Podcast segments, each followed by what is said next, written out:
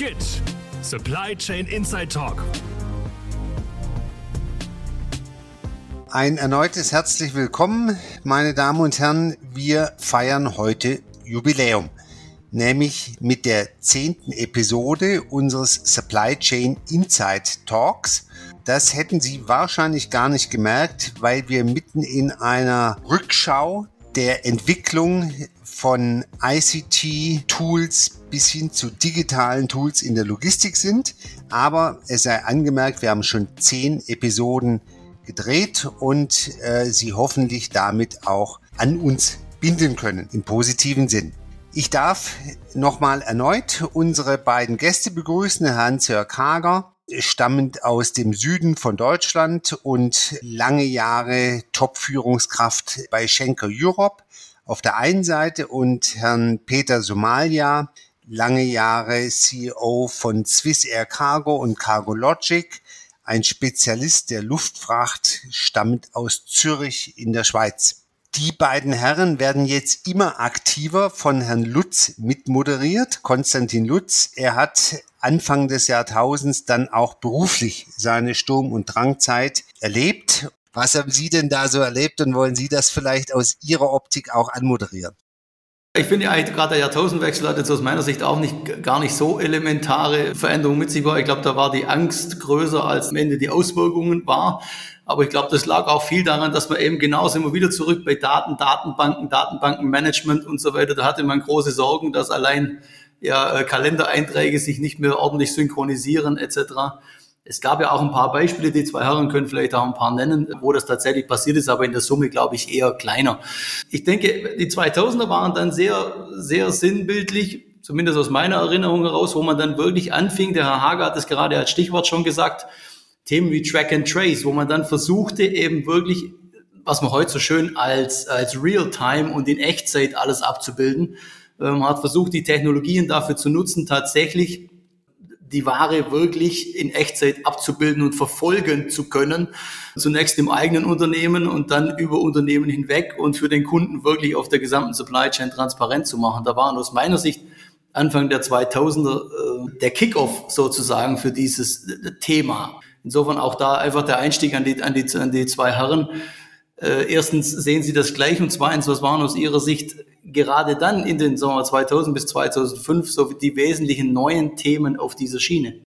Also wenn wir beim Jahrtausendwechsel bleiben, ein ganz leiser Widerspruch. Für uns war der Jahrtausendwechsel tatsächlich eine riesige Herausforderung, weil die Systeme waren ja von ganz alt äh, bis ganz jung, unterschiedliche Generationen und es war tatsächlich für die IT-Abteilung eine riesige Herausforderung und Anstrengung, die Systeme jahrtausendfähig zu machen. Dass das dann mit, mit einer Sekunde nach 2000 relativ entspannt äh, vorbei war, ist okay, aber der Prozess dahin war auch dadurch geprägt, dass sehr viel investiert wurde in neue Hard- und Softwareanpassungen. Also auch eine Möglichkeit war, sich wirklich richtig aufzufrischen. In Verbindung damit endlich vernünftige Backup-Systeme, die wirklich eins zu eins spiegeln, zu etablieren. Und nochmal ein Loblied auf die IT-Abteilung aller Speditionen. Die hatten in drei Jahren das Jahr 2000 die hatten die Euro-Einführung und die hatten in Deutschland zumindest eine gewaltige Veränderung der ADR, der Gefahrgutverordnung. Also im Jahr 2002 habe ich nur in bleiche Gesichter äh, mit einem Berg von Überstunden geblickt. Aber wenn, wenn, ich, wenn ich da auch gerade einhaken darf, Herr Hager, das stimmt natürlich, die Systemvielfalt hat das dann in vielen ja. Unternehmen auch komplex gemacht. Dann könnte ich ja sagen, wenn wir jetzt zum Thema, was lernen wir von Dekade zu Dekade ja. kommen und muss feststellen, ich bin jetzt über 20 Jahre in der Software, in der Logistik tätig und muss feststellen, dass gerade die Logistiker sich immer wieder und nach wie vor einen Zoo an Systemwelten selbst aufbauen und gerade die Harmonisierung ihrer Systemwelten nach wie vor nicht im Griff haben. Also warum hat man da dann nicht gelernt? Stimmt und stimmt nicht. Äh, ich bleibe bei, ich fange mit dem stimmt nicht an. Und bei stimmt nicht äh, beziehe ich mich auf eins wirklich meiner Vorbilder, was IT und Prozesse angeht. Und das ist die weltweite Operation von UPS. Weil die es wirklich verstanden haben, eine weltweit durchgehend gültige IT-Landschaft mit ihren Prozessen durchzusetzen, so hier ganz klar ein durchgehender Fluss äh, existiert. Stimmt, Weshalb stimmt Ihre Bemerkung und Beobachtung? Das hat meiner Erfahrung nach aber auch damit zu tun, dass genau zwischen 2000 und 2010 jede Menge äh, Unternehmensübernahmen, Fusionen, Kooperationen stattfanden. Also in der Zeit bei Schenker habe ich pro Jahr praktisch war ich verantwortlich für die Akquisition von einem Unternehmen in Deutschland oder in äh, Europa. Und da kam dann die Fähigkeit, ich halte es heute nach wie vor für eine Fähigkeit und nicht für einen Mangel, den Enterprise Service Bus zu organisieren. Sprich, eine Netzarchitektur zu entwickeln, die die verschiedenen Systeme zur Kollaboration und zur Kommunikation befähigt, mit dem Risiko, ich stimme Ihnen da völlig zu, mit dem Risiko, dass ein Mischmasch äh, immer enthalten bleibt. Ich glaube, was der Herr Hager gesagt hat und aufgebracht hat, ist mit UPS eine ganz wichtige Entwicklung, die gegen Ende der 90er Jahre stattgefunden ja. hat, nämlich ein Konkurrenzsystem zur traditionellen Luftfracht, das Express. Da haben die FedExes, die UPSs und so weiter, die DHLs, haben sich groß, äh, groß gemacht und haben durch ihre Systeme, durch den kontrollierten waren- und Dokumenten- und Informationsfluss von A bis Z, von Absender bis zum Empfänger, den Durchbruch geschafft, und zwar mit riesigen Investitionen. Und das ist ja auch heute schlussendlich der Kampf der beiden Systeme. Und wenn ich IT-mäßig das anschaue, was wir in der traditionellen Luftfracht tun, dann muss ich sagen, wenn ich das vergleiche mit einer FedEx oder mit DHL oder mit den globalen Express- oder Kurier- oder äh, Diensten, dann sind das Welten dazwischen. Und ich denke, diese Schwierigkeit, die aufgeteilte Verantwortung, die aufgeteilte Durchführung, Umsetzung von Transporten mit eigenen äh, Fahrzeugen, Flugzeugen, mit, Unter, äh, mit Unterlieferanten und so weiter, all das Zeugs äh, richtig zu vernetzen und zu verbinden, das ist die ganz große Schwierigkeit. Und das wird sie bleiben, bin ich überzeugt. Also Maja, das war ja dann auch die Zeit, in der aus der Swiss Air die Swiss wurde und aus der dann später äh, ein Teil des Lufthansa-Konzerns wurde, der wieder in der großen Star Alliance äh, verankert wurde. Also es hat sich unglaublich viel zusammengezogen. Äh, wie, ähm, äh, welche Rolle hat die IT da gespielt? War die Treiber, war die Enabler oder war die eher Bremser? Äh, für diese Prozesse, denn die hat ja die Welt in der Luftfahrt doch massiv verändert. Wenn ich die beiden Firmen anschaue, die Sie erwähnt haben, Lufthansa und Swiss, die, die haben immer noch ihre eigenen Systeme. Das beantwortet, glaube ich, Ihre Frage. IT wird auch benutzt, um, um Protektionismus zu betreiben. Das ist nämlich mein Geschäft, das ist meine Firma, das ist meine Gesellschaft mhm. und das ist mein System. Und wenn ich mein, meine IT habe und meine Prozesse, dann nimmt mir der andere nichts weg. Und ich denke, das hängt immer noch so ein bisschen in der Luft. Oder auch das grundsätzliche Misstrauen, ich mache es jetzt vielleicht ein bisschen plakativ, zwischen Spedition und Carrier. Der Spediteur hat immer Angst, dass der Carrier sich irgendwo in den direkten Kontakt zum Shipper, zum Verlader, zum Empfänger einmischt. Und der Carrier hat die große Angst, dass wenn irgendwo was rauskommt und irgendjemand das Gefühl hat in der Spedition, das sei so, dass er dann boykottiert würde. Und das Spiel, das geht schon lange so und wird sich auch in Zukunft so weiterentwickeln. Aber vielleicht zur IT während dieser Zeit, da hat sich nämlich die, die IATA das erste Mal wirklich mit IT und mit Digitalisierung auseinandergesetzt und hat eine Kampagne lanciert, den elektronischen RWB einzuführen. Und zwar eigentlich nachdem die Passage begonnen hat, das E-Ticket einzuführen. Und da muss man vielleicht ganz kurz ausholen. Bei dem E-Ticket äh, ist das relativ einfach, deswegen war die Umsetzung auch relativ schnell gesehen über die ganzen, äh, ganze Zeit. Da kommen zwei Vertragsparteien zusammen, nämlich der Passagier und die Airline. Und die schließen einen Transportvertrag mit Versicherungshaftungsdeckung äh, noch ab. Und das können die beiden machen. Es gibt die AGBs und äh, wenn, da, wenn der Vertrag abgeschlossen wird, dann braucht es keine anderen Vereinbarungen mehr. Wenn ich den Luftfrachtbrief anschaue, dann hat der Luftfrachtbrief schlussendlich ganz viel mehrere Funktionen. Er ist ein Transportdokument, er ist ein Versicherungsdokument, er ist ein Zolldokument und so weiter. Und das dann unter einen Hut zu bringen, Äh, ja, das, ist, das war die Schwierigkeit, ist heute auch noch die Schwierigkeit. Die JATA hat begonnen mit diesem IRW-Bill und, äh, und, hat sich, ja, und hat sich da, ein, ich denke, im Rückblick wirklich einen großen Fehler gemacht. Man hat vergessen oder nicht daran gedacht, nicht nur das Dokument zu ersetzen, sondern auch die Prozesse anzupassen. Weil was passiert äh, war, ist, wenn ich ein Dokument mitschicke als Papier, dann geht das Station zu Station, geht das weiter. Es geht von, was weiß ich, von, von Zürich nach Frankfurt, von Frankfurt nach New York, von New York nach Dallas oder wohin auch immer. Und die Dokumente folgen eigentlich immer der Fracht. Und der IRW-Bill mit den ganzen Messaging, mit den FWBs und FTBs oder wie sie alle heißen, die haben diesen Prozess einfach übernommen. Und das war die Schwierigkeit, aber da kommen wir dann später drauf. Und das war unter anderem auch der Grund, warum sich dieser IRW-Bill im Markt nicht durchgesetzt hat. Denn eine Luftfrachtsendung wird immer begleitet nicht nur von einem Dokument, einem Transportdokument, sondern von sehr, sehr vielen anderen Dokumenten und wird auch eingesetzt im ganzen Prozess, um nicht nur Transporte durchzuführen, sondern Zulieferungen zu kontrollieren. Äh, die Airline, die an einem Transitflughafen zuständig ist, auch die Zollbestimmungen einzuhalten, nicht zu verzollen, aber richtig einzuhalten. Und das ist ja eigentlich das, was verhindert hat, dass schlussendlich der IRW-Bill äh, im ersten Anlauf erfolgreich umgesetzt werden konnte. Also das wäre für, sich, für mich ein schönes Stichwort, wenn Sie gestatten, weil Papier äh, die 2000er Jahre durch äh, die 360 Grad digitale Abfertigung für mich charakterisiert waren im speditionellen Prozess. Vulgo papierloses Arbeiten. Aber noch mal kurz Stichwort zu den 2000er Jahren. Wir müssen uns einfach noch mal klar machen im Hinblick auf Prozesse, Massen- und Leistungsfähigkeit der Systeme. Das war die Jahre der EU-Osterweiterung die nochmal einen Marktschub mit sich brachten.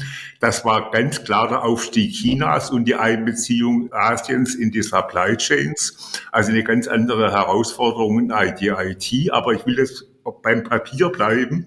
Mitte der 2000er Jahre konnte ich, konnten wir wirklich mit Fug und Recht sagen, der gesamte Warenfluss war unterstützt und überwacht von einem Informationsfluss, der papierlos war, vom Sendungseingang per DFÜ. Die DFÜ-Quote war 2005 bei über 80 Prozent, bis zum Barcode, bis zum Ablieferbeleg, der gescannt war, mit, unter, mit Unterschrift auf dem Scanner beim Zustellfahrzeug.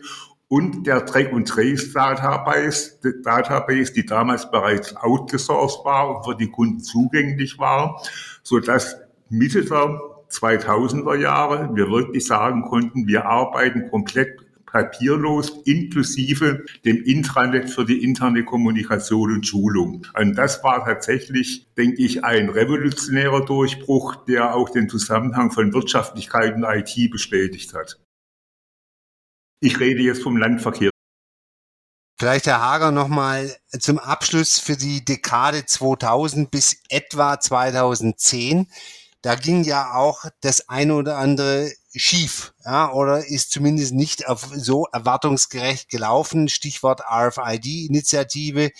Die ist nicht komplett gescheitert, aber äh, hat, glaube ich, äh, die breit gesteckten und auch hochgesteckten Erwartungen nicht erfüllt. Wie, wie sehen Sie RFID im Rückspiegel, aber auch andere Tops und Flops aus dieser Dekade? Also im Rückspiegel RFID die ersten Pilotprojekte hatten wir äh, 96 bis 98 mit dem Hersteller hochwertiger Stereoboxen, weil das Verhältnis von warenwerter Box und Tech äh, noch verkraftbar war. RFID ist bis heute daran gescheitert, dass äh, es nicht im Vergleich zum Papierbarcode, der aufge, äh, aufgebracht wird, äh, aufgeklebt wird, äh, störungsanfällig ist, nicht überall gut lesbar ist, im Unterschied zum normalen Scan-Prozess und den Schickkosten schlicht und ergreifend zu teuer ist. Die Technologie hat ihre Faszination behalten, aber ist in der Wirtschaftlichkeit und in der täglichen Praxis äh, des Prozesses leider nicht, äh, leider nicht brauchbar. Das, denke ich, war leider der Flop der Fortschritt war meines Erachtens äh, der Siegeszug des Internet, was ab 2003, 2004 auch störungsfrei zur Verfügung stand und dadurch weltweit Kommunikation unter Einschluss von Telefonie und allem anderen äh, ermöglicht hat, weshalb wir dann auch über Informations- und Kommunikationstechnologie IUK sprechen. Und das betrachte ich als den eigentlichen Durchbruch ganzen, des ganzen Jahrzehnts. Wenn Sie, wenn Sie vorher nochmal, Herr Hage, Sie haben das Stichwort Wirtschaftlichkeit genannt. Ja. Ähm, und wir hatten ja vorher immer wieder von große Investitionen etc. Ja. gesprochen. Wann begann denn dann eigentlich aus Ihrer Sicht wirklich das Thema IT einen positiven Effekt auf die Profitabilität zu haben? Gut, da bin ich jetzt Partei für mich natürlich von Anfang an, weil allein die Übersetzungsarbeit in den 80er Jahren zur Standardisierung unserer Produktivitätssteigerung führte im Sinn, ihr, im Sinn Ihrer Fragestellung, also definitiv in der ersten Dekade dieses Jahrtausends, basierend auch auf der Internettechnologie, weil das eine Echtheit, eine Echtzeit und eine Flexibilität in den Prozessen hergestellt hat bei niedrigsten Kommunikationskosten, die es vorher einfach nicht gab. Zumal das Thema Outsourcing, also nicht nur Cloud heutzutage, sondern damals bereits Outsourcing an größere Dienstleister eine Rolle zu spielen begann. Im Unterschied zu den rechnerbasierten Systemen der 90er Jahre war der Hebel, das hat im europäischen Landverkehr eine Verdoppelung der EBIT-Marge ermöglicht. Ja, das ist ja dann immer mal, das ist eine Hausnummer. Ja. ja. Wie verhält sich das in der Luftfracht, Herr Somalia? Die Luftfracht ist ja eigentlich abhängig immer an, äh, von der Luftfahrt. Und äh, da eine genaue Verbesserung festzustellen, denke ich, ist sehr schwierig, weil die Kapazität der Luftfracht am ganzen Flugzeug durch jede Gesellschaft und, und durch viele Philosophien schlussendlich unterschiedlich gehandhabt werden. Und deswegen ist es relativ schwierig zu sagen, okay, ja, wann ist das, äh, wäre ein Durchbruch möglich. Wo es verbessert oder die Effizienz gesteigert hat, ist ganz klar, ist in, in der Schnittstelle zwischen Spedition, Groundhändler und Luftfahrtgesellschaft oder Luftfrachtgesellschaft. Das hat sicherlich wesen, wesentlich dazu beigetragen, dass vor allem auch ein Tracking und Tracing Door-to-Door durchgeführt werden kann. Das wäre ansonsten gar nicht möglich. Die große Schwierigkeit ist, ist und bleibt, und das ist auch in Zukunft meiner Meinung nach so, sind an sich die, die Standards, die Prozesse und Übermittlungsstandards so zu definieren, Datastandards zu definieren, dass sie einheitlich und übergreifend äh, genutzt werden können. Und erst wenn das passiert, und das wird noch eine Weile dauern, meiner Meinung nach, dann kann man von einem Durchbruch der EDV auch in der Luftfracht gesprochen werden. Und zwar nehme ich jetzt wirklich den Carrier in den Mittelpunkt der Luftfracht und nicht unbedingt den Spediteur. Weil der Spediteur hat, ist ja der Organisator schlussendlich des ganzen Transportes. Und die großen globalen Spediteure, die haben ihre Prozesse und ihre Abläufe und ihre Trace-and-Track-Geschichten sicherlich im Griff. Innerhalb der Luftfracht, in den Airlines und untereinander ist das äh, doch eher schwierig. Aber ich finde, Sie bringen da ja einen guten Punkt auf, neben der, wenn wir über Wirtschaftlichkeit und damit monetäre Vorteile reden, haben Sie jetzt den Aspekt der Servicequalitätssteigerung zum einen zum Kunden mit eingebracht, zum anderen zwischen den einzelnen Partnern entlang der Supply Chain. Ich glaube, das ist schon auch ein wichtiges Sinnbild, wo dann die IT eine starke Unterstützung geboten hat. Und zumindest aus der technologischen Sicht heraus ist das eigentlich aus meiner Sicht auch irgendwo eine Überleitung in die 2010er und weiter folgend, weil speziell die, die Softwareanbieter dann immer mehr verstanden haben, dass man raus aus proprietären, restriktiven Systemen muss und mehr hin zu kooperativen Systemwelten, weil sonst die Gesamtbetrachtung aus Investitionsvolumen, Wirtschaftlichkeit, Vorteil, Servicequalitätssteigerung und vor allen Dingen Schnittstellen, Datenqualität übergreifend über verschiedene Systemwelten und Akteure eigentlich nicht mehr möglich ist. Und da auch, da hat das Internet natürlich stark geholfen, wie Sie gesagt haben, Herr Hager. Aber vor allen Dingen ist es auch aus meiner Sicht ein mentales Thema, was uns heute immer noch beschäftigt. Und das höre ich auch bei Ihnen, Herrn Somalia, raus. Manche Dinge haben sich einfach auch bei den Akteuren selbst, trotz aller Möglichkeiten, die wir haben, noch nicht wirklich verändert. Ja, ist schwierig.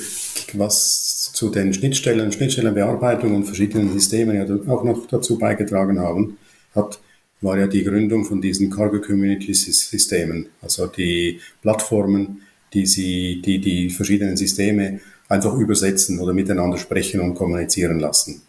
Da gab es eine, einige positive, einige weniger positive, aber schlussendlich hat sich diese CCS Cargo Community Geschichte nicht wirklich etabliert und nicht wirklich durchsetzen können. Weil irgendjemand muss dafür bezahlen, schlussendlich. Und da sind wir wieder in der Effizienz und in der Rentabilität drin. Das sind Zusatzkosten, die will eigentlich niemand tragen. Wenn es gratis ist, machen wir das gerne. Und wenn es etwas kostet, dann finden wir einen bilateralen Weg. Und irgendwo ist ja das die Stärke und die Schwäche der traditionellen Luftfracht, wenn ich sie mal so nenne. Wenn ich die UPS, FedEx, DHL-Prozesse anschaue, die sind getaktet, die sind äh, äh, minutiös geplant und werden eingehalten. Äh, dafür fehlt vielleicht ein bisschen die Flexibilität. Aber die Leistungsfähigkeit dieser Systeme ist natürlich inzwischen so groß, dass das die Flexibilität vielleicht gar nicht mehr so eine Rolle spielt. Was die Stärke auf der anderen Seite und gleichzeitig auch die Schwäche ist, ist die Flexibilität der traditionellen Luftfracht, weil sie, sie muss sich fast für jede Sendung neu erfinden, übertrieben gesagt. Oder sie kann, sie kann sich. Herr Lüster, haben Sie einen direkten Zusammenhang äh, von Globalisierung, weltweiten Supply Chains und IT-Prozessen weil je einheitlicher und durchgehend Sie Ihre IT-Prozesse äh, gestalten können, desto größer der Kundennutzen, desto wirtschaftlicher Ihre sendungsbezogenen und Administrationskosten. Und insofern glaube ich schon, dass dieses Jahrzehnt, dieses letzte Jahrzehnt, auf das wir zurückblicken, den klaren Vorteil von durchgehenden interkontinentalen äh, log arbeitenden Logistikern mit Supply Chains und entsprechender IT wirklich bewiesen hat. Ich denke, ohne würde es heute gar nicht mehr gehen. Ja, ich glaube, das ist, ist ein etabliertes System. Ja. Ich finde trotzdem, was der Herr Somalia sagt, will ich einen Punkt auch wieder herausheben und das ist Flexibilität im Vor- und im Nachteil. Und am Ende muss irgendeiner immer die Zeche zahlen. Und je mehr Investitionen wir vornehmen möchten, desto mehr stellt sich die Frage, wer bezahlt's denn am Ende? Und da ist auch die Frage, wie viel mehr Technologie bringt wie viel mehr Nutzen?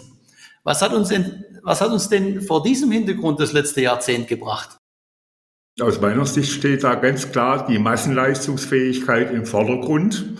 Wenn ich weltweit wirklich Massen von Artikeln, Sendungen, Lieferscheinen bewegen will, brauche ich ein ganz hohen Maß an Standardisierung muss Ausnahmen wirklich ausschließen oder teuer machen mit einer separaten Abfertigung. Und das hat einfach sich dieses Jahrzehnt auch schlüssig bewiesen, dass genau diese Massenleistungsfähigkeit verbunden mit einer hohen IT-Kompetenz der Schlüssel zum Erfolg ist. Und wir dadurch übrigens auch, finde ich, relativ gut weltweit, was die Logistikketten angeht, durch die Pandemiekrise gekommen sind.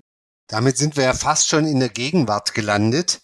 Standardisierung, Massenleistungsfähigkeit in beiden Bereichen unserer Gastreferenten ist das eine.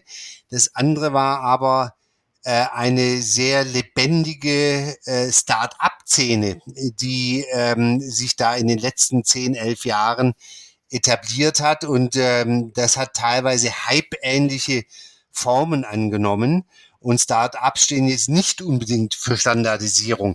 Wie hat denn aus äh, Ihrer Einschätzung, Herr Somalia und dann Herr Hager, direkt gerne danach, äh, die Start-up-Szene, die Dekade 2010 eigentlich bis heute geprägt ähm, oder vielleicht auch gar nicht so besonders geprägt? Das kann ja auch ein Teil einer Antwort sein, Herr Somalia.